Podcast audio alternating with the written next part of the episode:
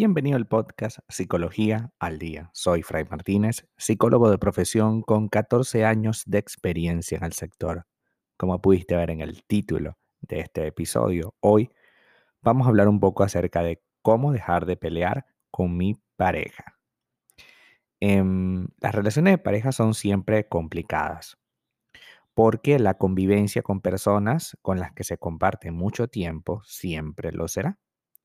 La implicación emocional, las expectativas con respecto al futuro y el hecho de, tener que repartirse tareas que son potencialmente fuente de conflicto es uno de los, de los propósitos por los cuales eh, tenemos que hacer algo para dejar de pelear. Porque, a ver, uno de los primeros problemas que surgen es cómo hacemos las cosas, ¿no?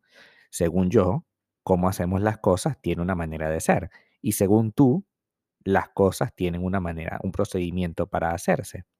No siempre ese procedimiento es el mismo. Y llega un punto en el que no sabemos cómo lidiar con la necesidad de que las cosas sean como yo creo que deberían ser.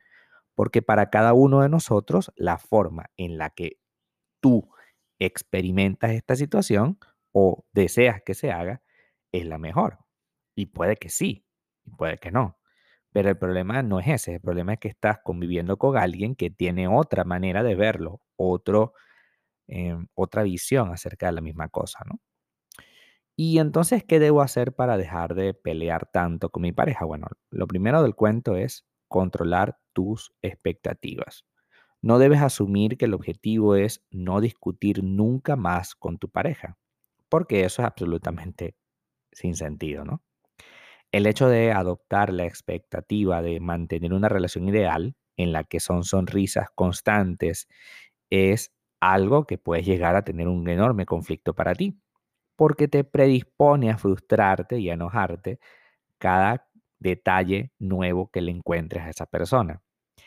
Y siempre le vas a encontrar detalles porque cada uno de nosotros somos totalmente diferentes en muchos aspectos y formas de hacer las cosas.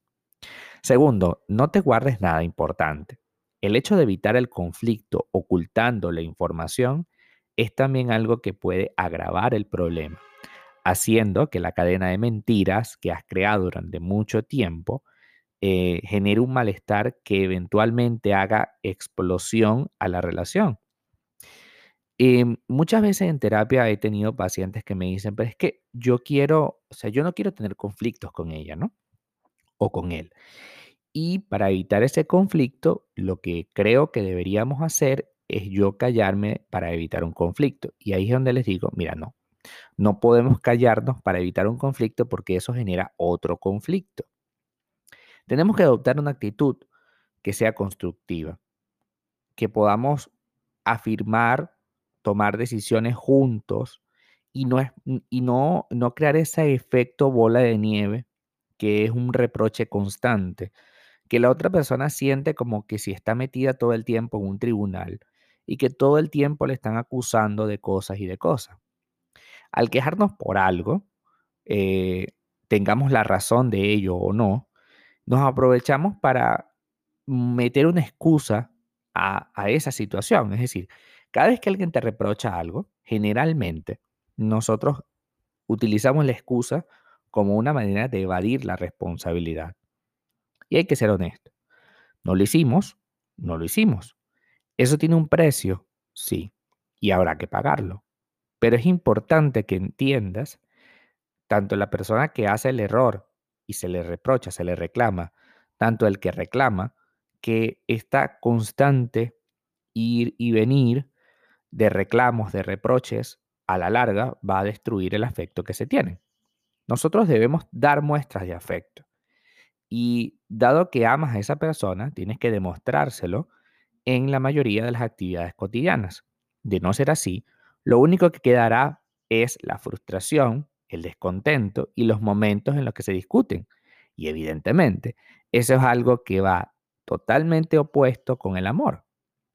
Tenemos que hablar de lo que nos pasa y, y- y tener, y tener claridad de que esta persona es diferente a mí.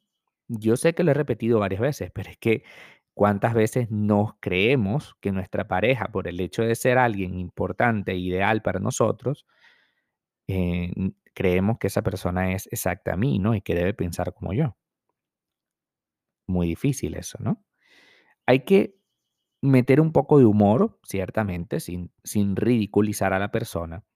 Y hay que establecer muy claramente cuáles son tus prioridades.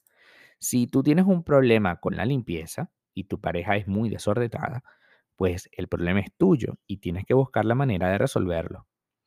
No se trata de que tu pareja llene tus expectativas, pero tampoco se trata de que tu pareja te frustre a cada rato tu necesidad de que las cosas estén ordenadas o limpias o ambas.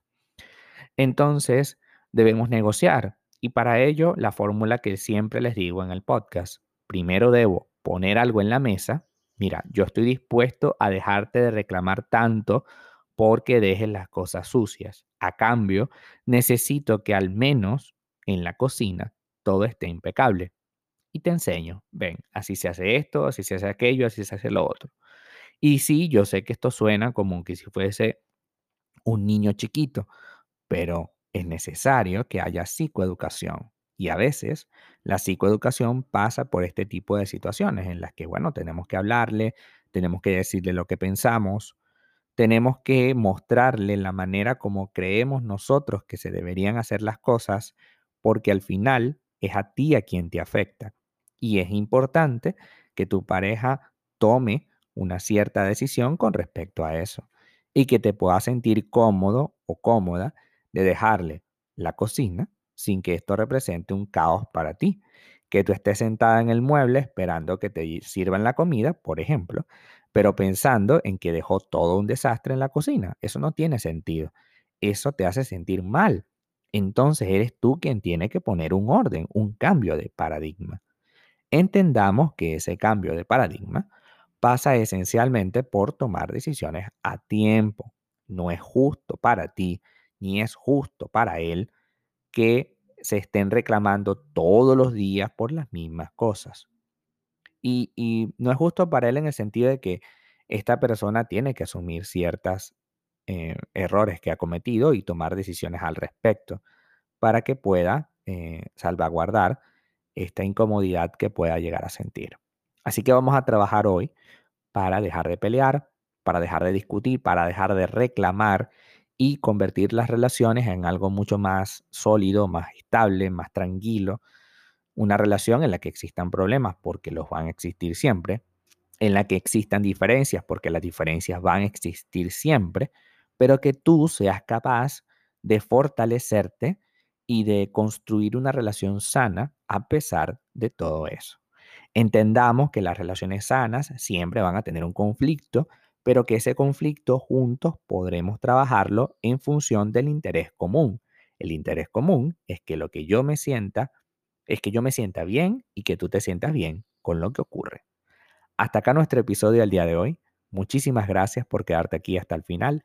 Si deseas saber más sobre mi contenido, www.fraymartinez.com para consultas online, www.fraymartinez.com y también sígueme en mi Instagram, arroba fraymartinez20.